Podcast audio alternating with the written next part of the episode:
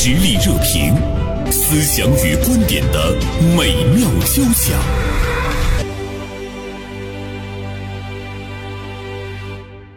今天呢，我们来和大家聊一个什么事儿呢？嗯，跟俞敏洪有关，也和旅游呢是有关系的啊。今天大连晚报名笔视线的执笔人李莹写了一篇文章，题目是《能讲课的导游上线》。这股清流能否肃清一池浑水？俞敏洪要涉足这个旅游市场了。李莹，中午好。嗯，主持人中午好，大家中午好。嗯，同时呢，我们还请到了资深投资人邹直志做客我们的直播间，也是我们的老朋友。老邹，中午好。中午好。嗯，我们做的是面对中老年呃中老年人的旅游市场啊。呃，李莹，你关注到这件事情的时候，呃，当时你感觉？他能不能成？嗯，当时我感觉能成，因为我平时也比较关注工作关系，比较关注呃老年相关产业。一个是这里边的数据也提到了，嗯，呃，旅游业老年旅游产业是中国老龄产业中唯一一个过万亿的市场。这个市场这么大，呃，我们邹总肯定是作为投资人都是非常敏感的。肯定是很多呃，这个兜里有钱的人会关注到这个市场。现在很多人都说最有钱的是老年人。是啊，有钱有闲。但是针对老年人所开展的各种服务，其实还是在探索阶段。我认为，呃，双方都有需求，但是这个对接点到底在哪儿？嗯，呃，如何能达到双方的满意？嗯，尤其是在旅游这块儿。一方面是低价团、购物团，嗯横行，到处都是。呃，每一次钱花了，然后各种投诉啊、持有体验不好啊这样的反馈，或者是呃各种负面报道，我们经常能看到。所以我觉得俞敏洪出现在这儿，不管是以他个人的这种商业口碑，还是说他的这种投资眼光来看，肯定是不简单的。嗯嗯。李莹呢是看好了这个市场，他觉得能成。从投资人的角度，老邹，你觉得是否能成？嗯，首先我是乐见其成，因为对于无论是于老师俞敏洪啊，还是东方甄选，嗯，他经历的一些事情呢，从做人的角度，从做事的角度，我们都非常的佩服。嗯，嗯。但是最终能不能成？商业市场它其实是还是比较残酷的嘛，商场如战场。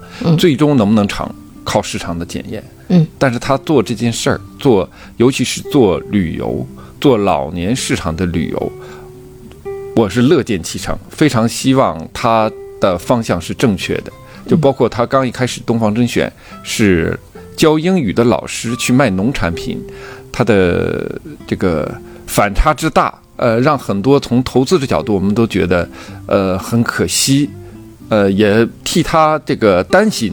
嗯。但是呢，实际上做起来看，就是他的选择的方向来说，从商业角度是非常成功的。嗯嗯，把好的农产品卖出好的价格，这我想对于老年人旅游，呃，东方甄选可能选择的路子还是这样，就是把一个大家需要的旅游，老年旅游。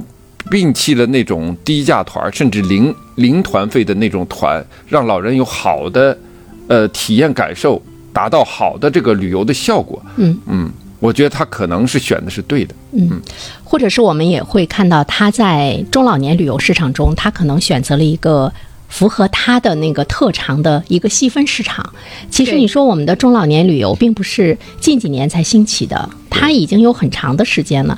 而且我们想一下，我们老了退休之后，我们可能首先想到的是放飞自我，就是我得好好出去玩一玩，不会再像现在这样在单位请假呀什么的，难度也都是呢这个比较大。而且你心里总是放不下工作哈。但是俞敏洪他选择了一个细分市场，肯定的是跟现在的。对于中老年旅游服务的呃这个内容方向会有所不同哈，玲，你觉得它的这个细分市场的特点是什么？嗯，从它现在目前看，嗯，它的特点是比较明显，就是说我正常带团的有三个主要的工作人员，嗯，首先就是我有讲师。啊啊，讲课的就是所谓的会讲课的导游，嗯，呃，肯定还有一个比较熟悉景点的导游，嗯，然后再有一个肯定就是服务人员，嗯。然后我觉得这会讲课的导游肯定是他最大的优势了。你看他的线路的设置，嗯。就能感觉出浓浓的这个文化的味道。比如说什么呃那个浙东的唐诗之旅啦，侠客精神的追忆之旅啦，呃东坡精神的溯源之旅啦，嗯。所有的这些线路的设置过程当中，都是带着他呃新东方的这种培训机构特质的一种线路设置。嗯就是说你跟着我来，不光是玩儿啊。而且在这个过程当中，好像把一个老年大学搬到了旅行的路上，在行走的路对，上在行走的路上嗯变成了一所对一所行走的老年大学。嗯。然后你可能从书本上见到的这首诗啊，幻化成我眼前的这个景色，嗯。甚至当年徐霞客就是在哪哪哪儿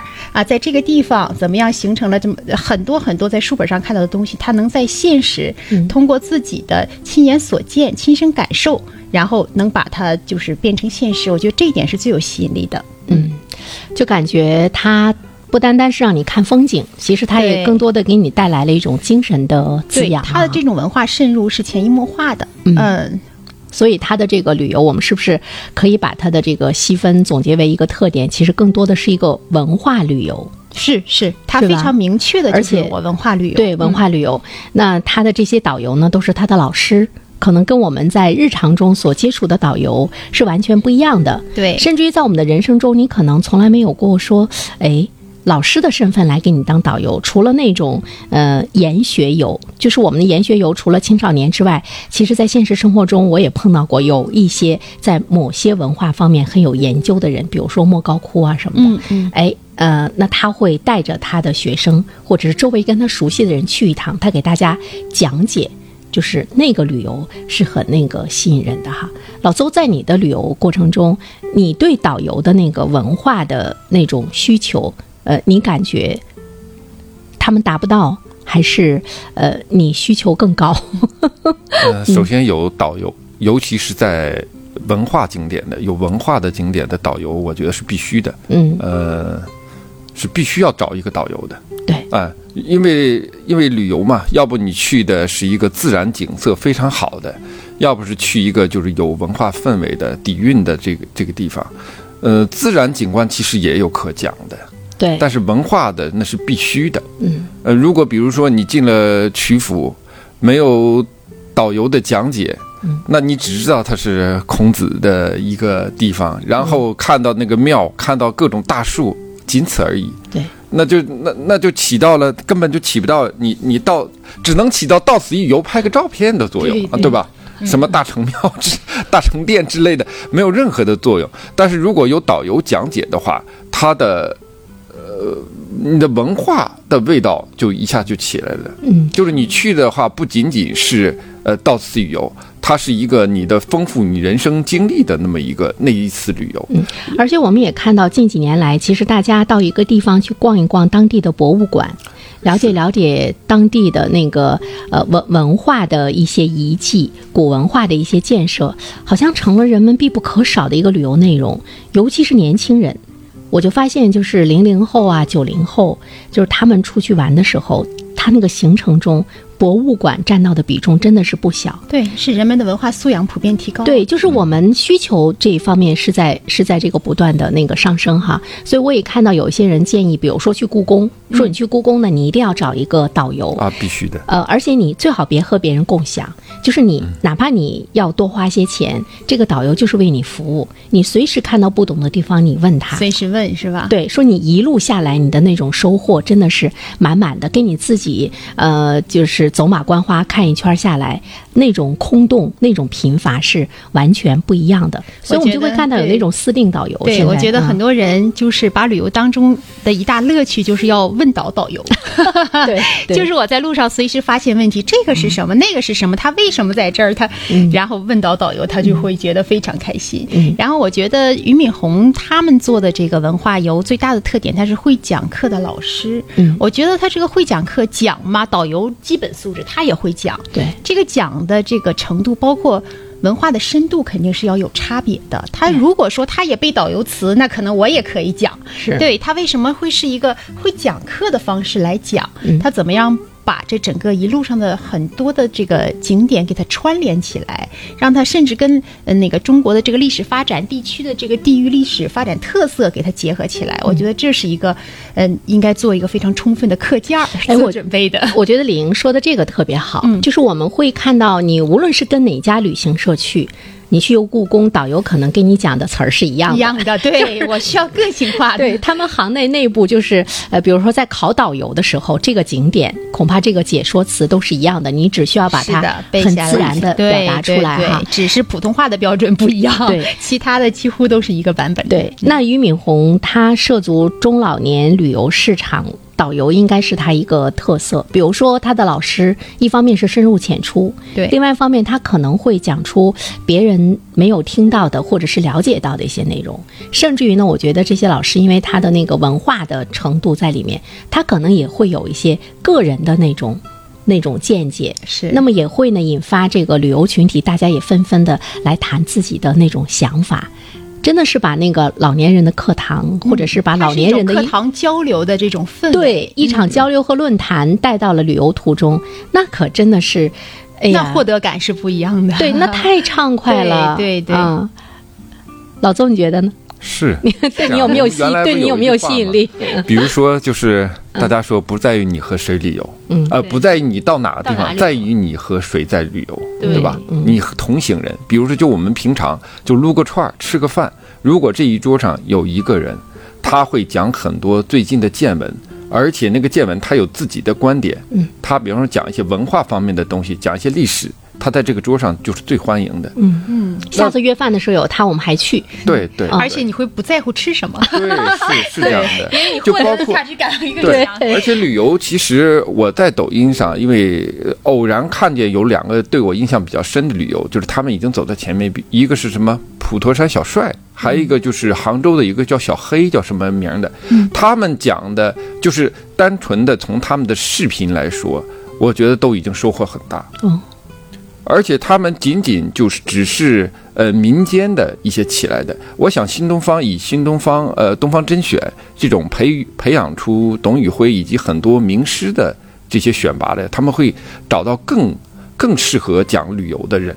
嗯，对它是系统化的、集团化的去培训。嗯关键是我觉得这个是有很多的事情知识是你对它感兴趣，你才能够呢很好的去讲它哈。，对，那他的这些老师是不是真的对旅游这些很了解。很了解、啊很感兴趣？这也如果也是他硬背，遇到的问题。对你看邹总刚才提到这个，就启发我。其实你说他干这个，听起来会讲课的老师有很大优势。会讲课老师未必什么都讲得好在旅。游市场上摸爬滚打了几十年的那对些资深导游来讲，是他的优势在哪儿呢？对是不是他讲的东西可能会相对枯燥？会不会有这样的问题？对嗯，所以说很多东西，我觉得真的是得走走看。对，也未必是那种异乡美好，对最终呢都都能能够达成。对，而且嗯大家对他的期望值很高，这本身就已经带了滤镜去跟着他游了。如果说他的这个过程当中，呃，服务啊，嗯甚至他的讲课的这个水平啊、标准呐、没有达到预期的话，可能会口碑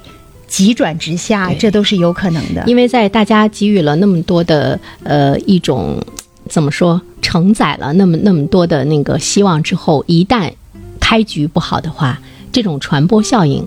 对他来讲，他还不如像老邹刚才说到的那些民间导游，我自己慢慢慢慢慢慢的一下积累，像董宇辉一样，事先大家不知道他，所以慢慢慢慢积累，突然之间爆发，哎在别的直播间买个烂桃子可能很正常，嗯在东方甄选这个烂桃子就是 天大的事儿了。所以我就觉得这个这个专业的程度，他的那个呃老师能不能承载得起？你比如说旅游，是不是他导游，他也是一门专业，也不是说。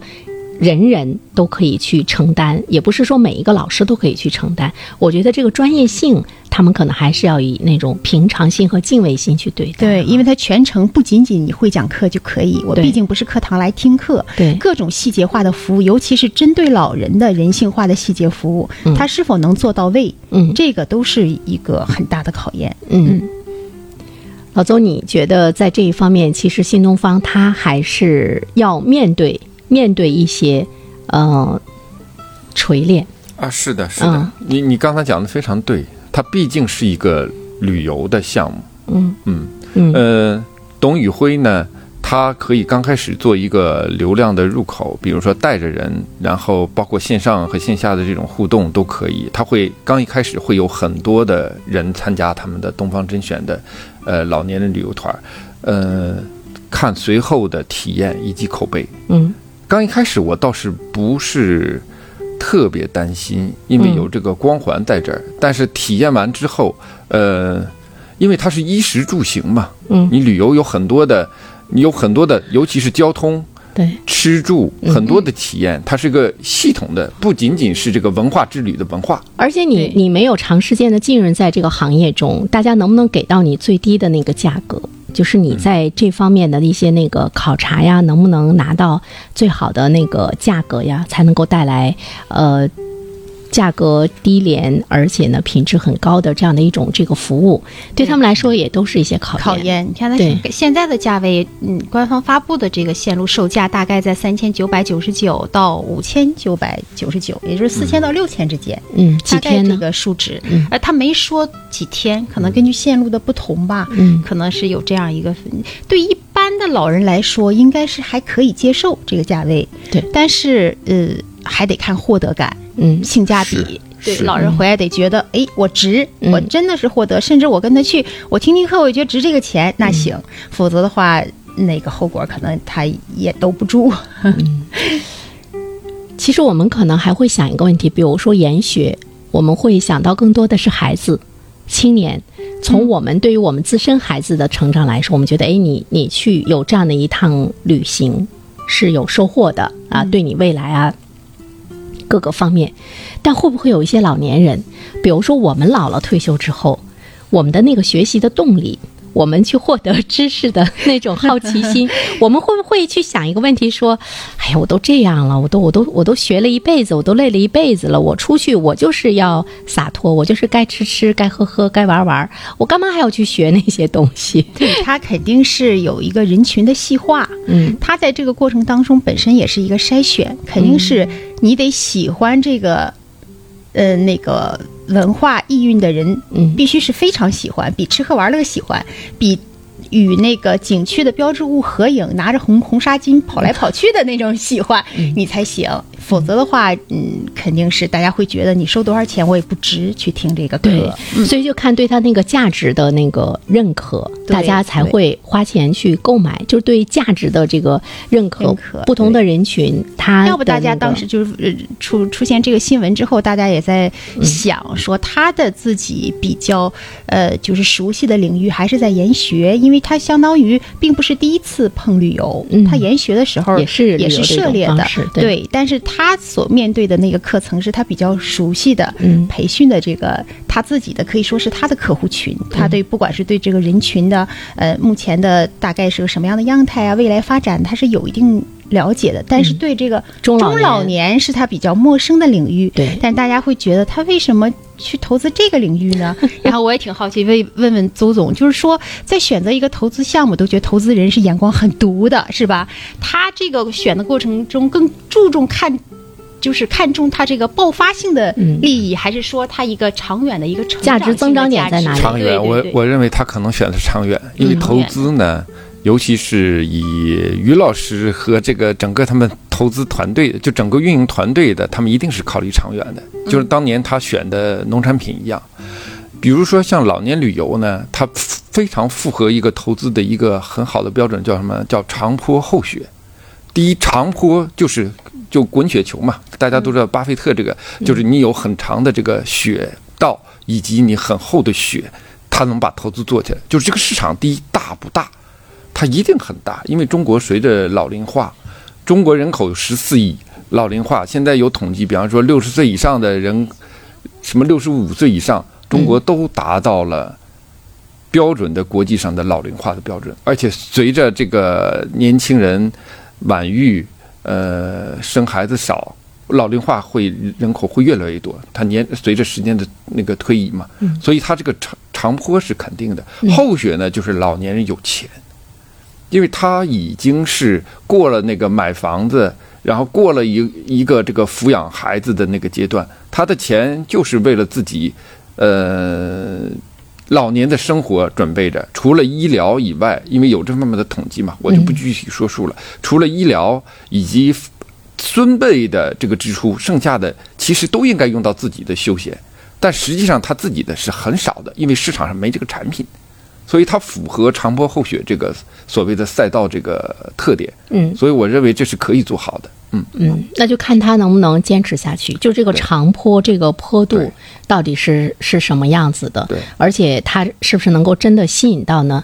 能够有呃吸引力的这个人群哈？他这个刚开始肯定是拼人品，后来就得拼产品了。对是这样啊。我们来听一段片花广告之后呢，我们来继续聊。社会热点，传媒观察，穿透共识，寻找价值，实力热评，谈笑间，共论天下事。好，听众。呃，我最近呢比较喜欢在那个呃微信视频上看中国传媒大学有一个周月亮教授，他就是讲那个传统文化的啊。嗯、他最近搞了一个活动，那收费老高了。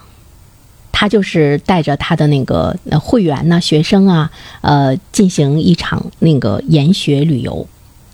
我一看收费都是上万，啊、所以这么回头看的话，如果这个新东方在针对中老年人旅游市竞争，对手很多呀。对，就是它的这个价格，我觉得还是比较有竞争优势的啊，还是比较有竞争优势的。对，我看他这个招聘信息里边透露了很多那个，就是他的一些要求哈。嗯你看他说他招的这个文旅讲解导游，呃。工作职责包括熟悉各大旅游景区及线路，为游客讲解、介绍历史文化，不断精进讲解内容，创造个人讲解风格。你看他这个就是有要求的。对然后配合公司进行文旅达人的打造，进行文旅直播带货等等，嗯这应该是后手。嗯，你看他是要进行文旅文旅带带货的，对。所以说你文化入他还是要赚钱的，商人嘛。对，他虽然说他那个在视频里说他是呃现在六十岁以上的嗯。老人达到多少，我们要为老年人的幸福生活服务，但是嗯。商人毕竟是商人，嗯。他肯定是有利益为先的。嗯。呃我觉得利益为先是正常的，这样他才会有做下去的兴趣。我倒不担心呐。嗯。呃，以以董宇辉在直播间他的卖货方式，其实是非常有意思的，就是他在那讲，然后偶尔说一下，哎，货就在这摆着，你们下单哈，就是嗯仅仅就是呃随随时随口那么一提，它主要是就是它是一种内容方式的，就是我在讲我的东西，只要有人在看，然后呢，你就偶尔的点一点点一点你的手机就下单了。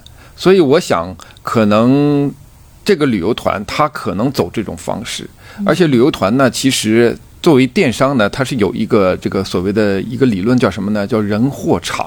嗯，就是就是做做商业这种，早期是在商场我吆喝，比方说包括再早期的走街串巷的那种吆喝，会吸引人，就是你有人在这儿，然后有人客流量围着，货呢当然就你卖的东西，这个货，然后场场这种东西就是现代电商通过直播方式，为什么刚开始是我们淘宝是我搜索页面或者它主页推荐我们去买，后来为什么直播电商突然间就爆发了？就是那个场它起作用了，就是无论是李佳琦、薇娅，还是东方甄选，还是那个那个叫罗罗永浩是吧？对，罗永浩，嗯他在讲的时候，你就被他的话吸引在这个地方。只要你静下心来听，然后他随口一说他的商品，哎，你巧了，我这个商品虽然我没想主动来找，但是我你推这商品说，哎，我也有需要，价格还可以，那我就下单了。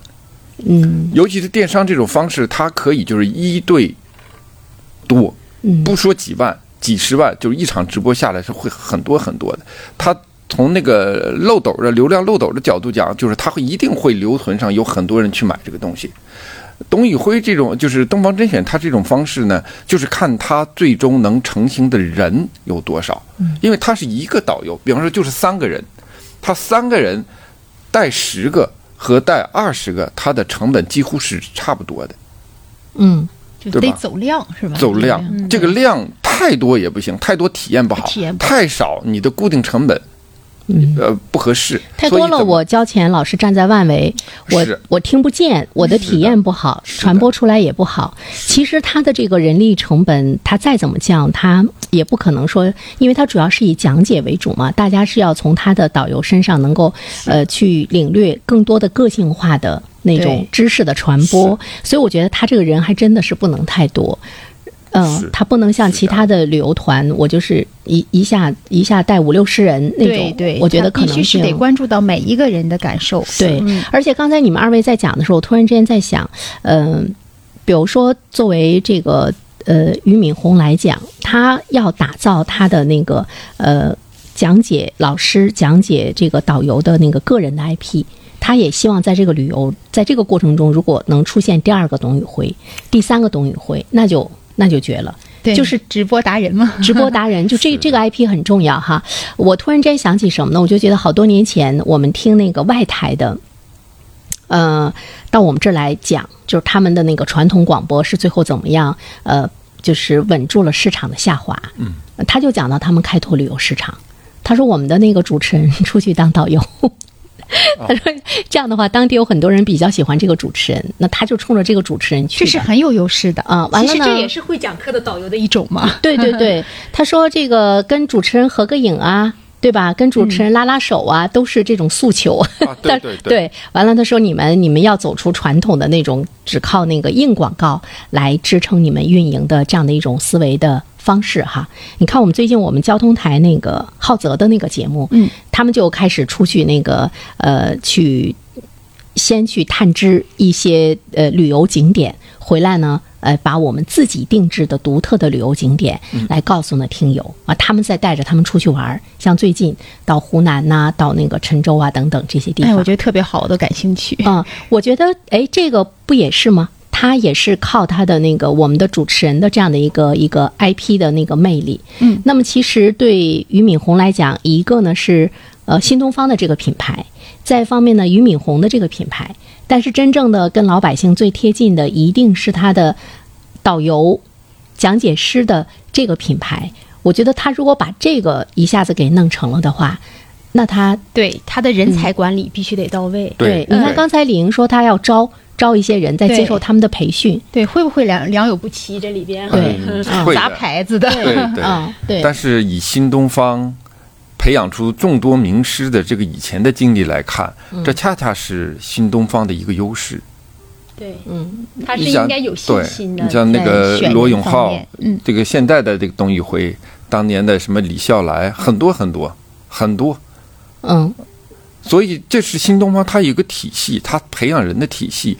刚一开始的话，他靠董宇辉来这个做一个爆品，比方说把这个启动是可以的。嗯，最终还是要看这些其他人他能不能复制。我其实担心的就是这个问题，就是我知道新东方，我知道俞敏洪，我知道呃董宇辉，我也有钱，我也有闲，我也可以买东西。来完以后，我的体验怎么样？因为它的传播方式，既然你通过线上线下的互动，那么我的回馈就是反馈的信息也可能通过线上。如果你好了的话，它会呈现呈呈现正向的这个循环，让你越来越好。但如果你不好，它就会负向的循环。对，那我们再来说一说，其实俞敏洪他。其实，在选择市场的时候，他是不是还是比较有那个战略的眼光？最近我看到说，他的那个直播间卖农产品的这个直播带货，其实呃已经出现了一些下滑。嗯嗯，他是不是在正常是吧？啊，也正常。他卖的东西其实还是挺贵的。嗯，对对，东西好，很贵。对。但是说他的那个粉丝量啊，包括销量啊什么的，也是在出现了一定程度的下滑。那对他来讲，是不是也是开始另辟蹊径？对，对对，再开拓一下，叫第二增长曲线。对对，所以腿走路。所以我们就会看到他这个人的一个特性，其实他是在不断的在折腾也好，或者是他一直在不停的行动，一直在率领着新东方在那个突围去寻找他最终的那个可以。可以增长点，这个跟俞敏洪这个人本身的特点是不是也有着非常紧密的关系？嗯，李英，你俞敏洪对你来讲，你最深的印象是什么？呃，不知道为什么这个人就是看看一眼就觉得好像挺值得信任的感觉，不知道 我们投资人看人是不是也这么这么看？好像我看我就看他的这条消息出来之后，呃，评论几乎百分之九十都是正向的，就是跟着呃玉老师去玩，多少钱我都乐意，就是这种。哎，我觉得这个人魅力真是厉害啊！他这么多年积攒出来的。就是说人品 够用，他觉得开拓市场上应该是够用的。我觉得他也是有这份充分的自信，包括呃充分的市场调研，这肯定是为先的。然后，但是就像邹总邹总说的，未来的他这个整个的这个管理体系的建设，包括旅游线路的这很多很多路上衍生的问题，这个我觉得嗯，确实我现在也也也有点担心。对，我们聊过了之后，我觉得有点担心了。呃，其实我个人觉得哈，就是现在，你看新东方它的那个教培市场受到了重创之后，你们注意到没有？俞敏洪他更多的是在致力于把他这三个字，就他的名字，他个人的这个 IP，其实在很多的文化领域来进行那种拓展。反而我们觉得对对俞敏洪的信任，可能。已经远远的超过了对新东方的一个信任，但新东方跟他又是紧密的联系在一起的，就是他个人品牌的那个忠诚度，我觉得这几年来讲塑造的还真是不错。当然，跟他经商啊、做人的这个言行也是有着非常紧密的关系啊。哎，是的，嗯，呃，俞敏洪，就是以我呃了解的俞敏洪呢，他在新东方这个教培行业的出现状况以后，他做这件事儿。嗯，非常多的走到了前台，未必是他愿意自己这么做的。嗯，但是他从他的一贯做法就是他有这个责任感，他是必须的。第一，呃，把这个公司，因为公司涉及上市公司嘛，有股东。第二呢，你有很多的老师和很多的合作伙伴，你怎么去解决这个问题？逼着他是走上了前台，让大家看得多。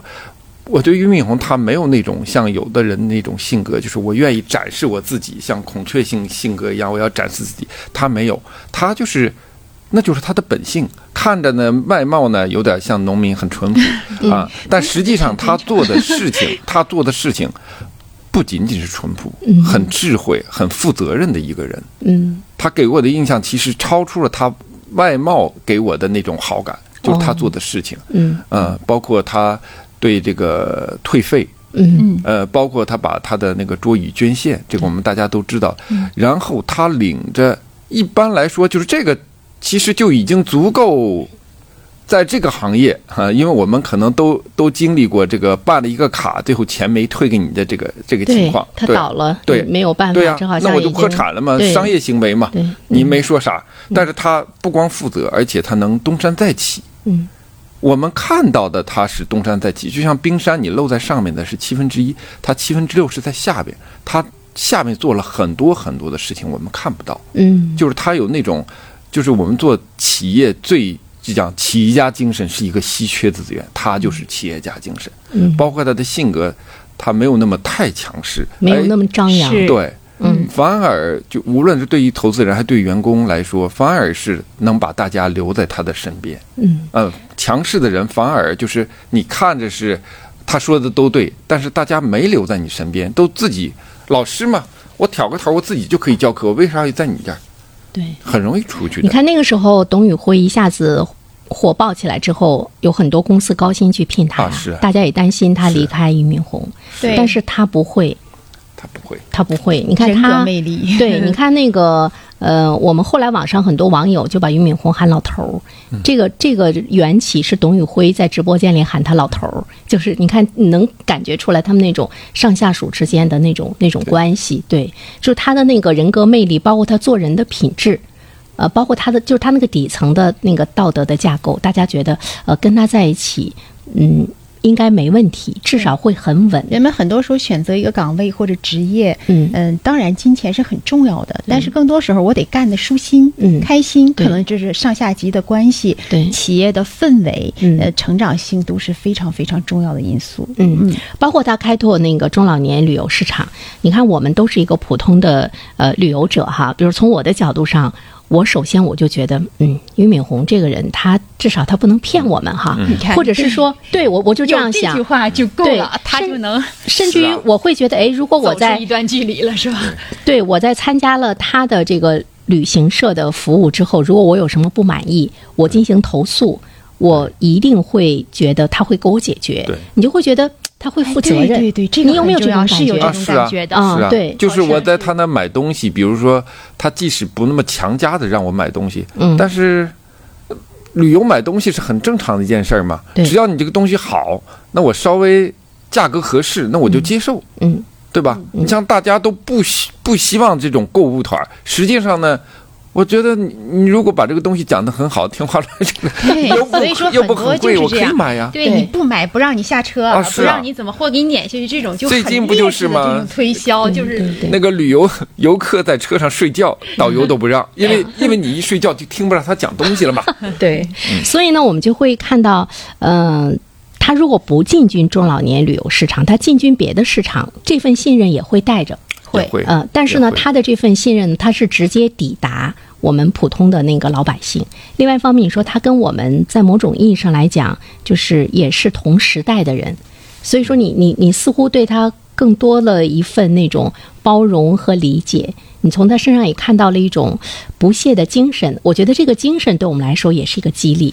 就是嗯、年龄到此的时候，你可能会觉得，呃，也不会有太大的作为，比如说对于我们来说哈，但是呢，就是俞敏洪不断向上努力的那个劲头，他会给你的生活带来一种蓬勃向上的这样一个力量。你会觉得啊，你看，你看人家都那么有钱了，都干成那样了，人家还在努力呢。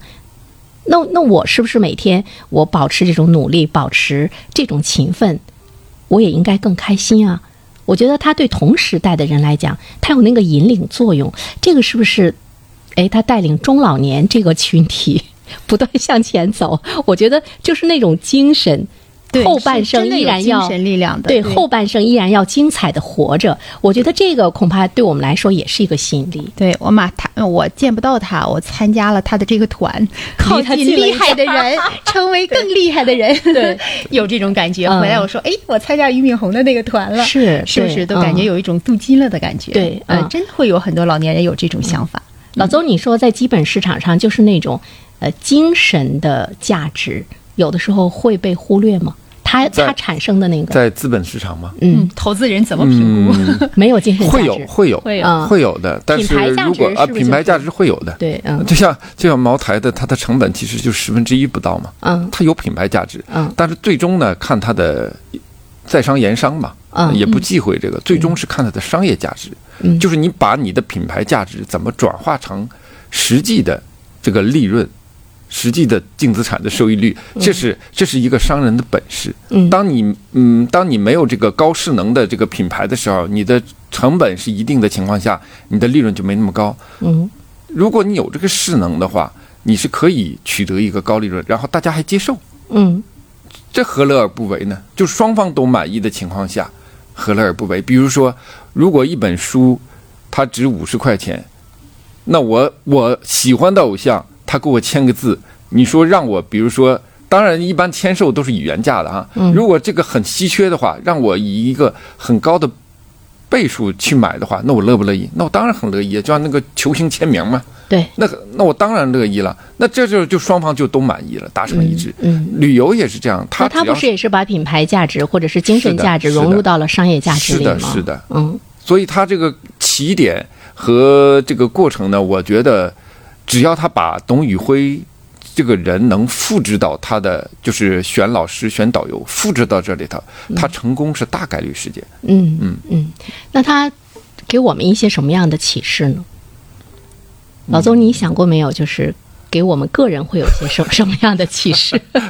我们我们有所获的，除了我们呃去花钱之外，我们有所获的是什么？这个这个说一句我们行业内的这个段子，就是做好事买好股。这个行业一听人都会笑喷了，就是这样。其实是有一定道理的，嗯就是你你做的事情呢，它不是为了短暂的利益，嗯呃，然后你的人的人设是很重要的，因为那个，因为我一直有一个观点，叫叫我们这行业叫“人比人傻五秒钟”，就是你即使被人骗，你很快就会知道啊。当然，其实世界上并不是很多人马上五秒钟就醒悟，大多数人可能一辈子都不醒悟。但是我们相信和我们同行的这些人，他都是和我一个级别的。所以，如果我做了什么事情的话，我相信他很快就会明白。嗯，你得有这种，就自己你得有个范儿，你得起范儿。所以你周围的人都是起范儿的人，你不能是自己都觉得别人都是你的韭菜，你需要割人家，那你自己的那个境界就下来了。所以就启发呢，就是俞敏洪他为什么成功呢？就是他周围都是这种起范儿的人。当他在遇到困难的时候，当年他在美国资本上被人做空的时候，他有朋友去帮他。嗯嗯。包括他的罗永浩不都是这样的吗？对，就你起范儿，别人也是这种人，所以他你们就聚到一起。如果你是割韭菜，那你周围人也割你韭菜，那你周围都啥人了？所以启发就是做人以做好人，做好人。人比人傻五秒钟，我第一次听。以前我老听的是人比人气死人。就是我反映了他骗了我，我也不能承认。但是我心里明白，对吧？心里明白，或者是说是会明白，是会明白，是会明白，真的会有这种感觉。他总有说会是哦，原来是个骗我算了。对对，一锤子买卖之后不会再有什么任何的那种交集哈。嗯，他还是攒了人品的，攒了人品。嗯，对。李莹，亲爱的，你你的收获是什么？哎，我觉得吧，首先我要到了那个年龄的时候，我可能会选择这样一个团，因为现在现有的团，嗯，哪怕我有钱有闲，我也不想用自己的时间和精力，嗯，呃，去应对很多的不愉快，所以我会首先我会选择，嗯，再其次，呃，我还是希望他走得远一些，嗯，然后，嗯，给大家老年人吧提供更多有价值。嗯，有收获这样的一个精神文化的空间，嗯，所以我是希望它越来越好。当然，那个我如果退休了，嗯，我也想去当这样的导游。如果我们都退休了，我们能不能在大连办一个他的那个分公司什么的，接手一下哈？因为我们对他充满信心。首先，他得快步走十年。对，但你看，我们对他都是充满了期待。我们也希望呢，就是这种有人品加持的人，他的事业能够长。长红，其实它对社会来讲也是一个非常好的标杆的作用，它会让我们每一个人都去做老实人，做有奉献精神的人。我觉得这个引导作用是特别重要哈，回报会比付出的多。对，呃，我今天手里拿了一本书，正好走的时候在书架上看到，我就我就拿来了，就是俞敏洪去年他正好六十岁，他写了一本书叫《不负我心》，是他的一个随笔精选呢。呃，背面有一段文字。我们也是来了解一下他的精神吧，更进一步了解一下他的精神，结束我们今天的那个节目。他说：“我此生从年轻时开始就不断经历各种困难和挑战，也在困顿和挑战中找到了人生发展的机遇和战友。你看老邹说的那个战友，李莹说到的机遇，呃，之后呢又经历新的困难和考验，一路前行，直到今天。”我从不屈服于命运的安排。我相信个人的努力是一生精彩的关键因素，并且必然能够改变人生的困境和痛苦。尽管困境和痛苦依然会不期而至，但人生境界必定已经提升。就像我们登上了更高的山峰，必然能够看到更加壮阔的世界。嗯，真好。获得了，好，呃，再次感谢李莹，感谢老邹做客我们的直播间，我们谈情怀、谈投资、谈人生，好畅快啊！好，也感谢东方之珠今天呢参与我们的节目，谢谢各位。